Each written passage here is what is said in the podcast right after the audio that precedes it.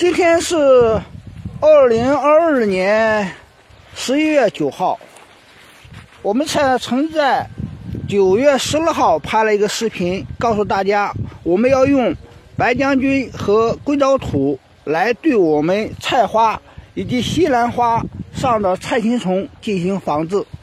我们一直强调，就这种模式是非常安全长效的。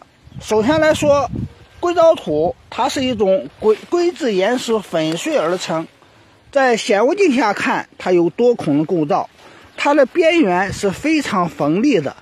当虫虫子爬过硅藻土的时候，可以划破虫体，让虫子脱水而死。而白将军它的登记就是一种菌剂，它不是农药和生物农药，就是一种菌剂。它和我们常用发面的酵母菌一样，属于菌剂，非常属于安全的一种制剂。而我们用白将军和硅藻土是有什么目的呢？因为硅藻土有多孔的构造，白将军那些的孢子可以隐藏在硅藻土多孔构造里面，可以存活的更久。因为所有的菌类怕阳光的。所以呢，我们就采取了白将军混合硅藻土，防治菜青虫在内的好多害虫，效果是非常好的。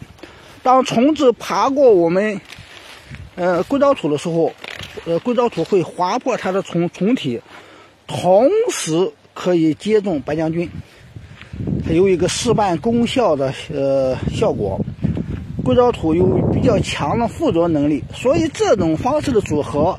是一个安全长效的模式。我们种植这个花菜和西兰花，仅仅在九月十六号进行了一次防治。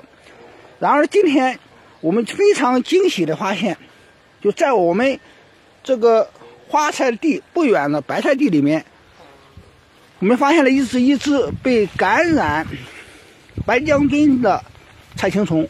这里我们没有进行防治的。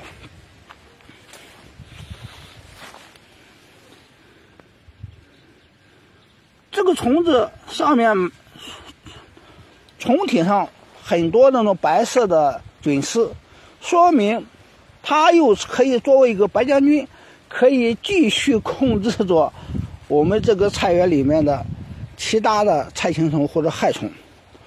嗯，时间跨越将近两个月，如此的长效，并且价格成本那么低的一种防治模式，让我们感到非常的开心和鼓舞。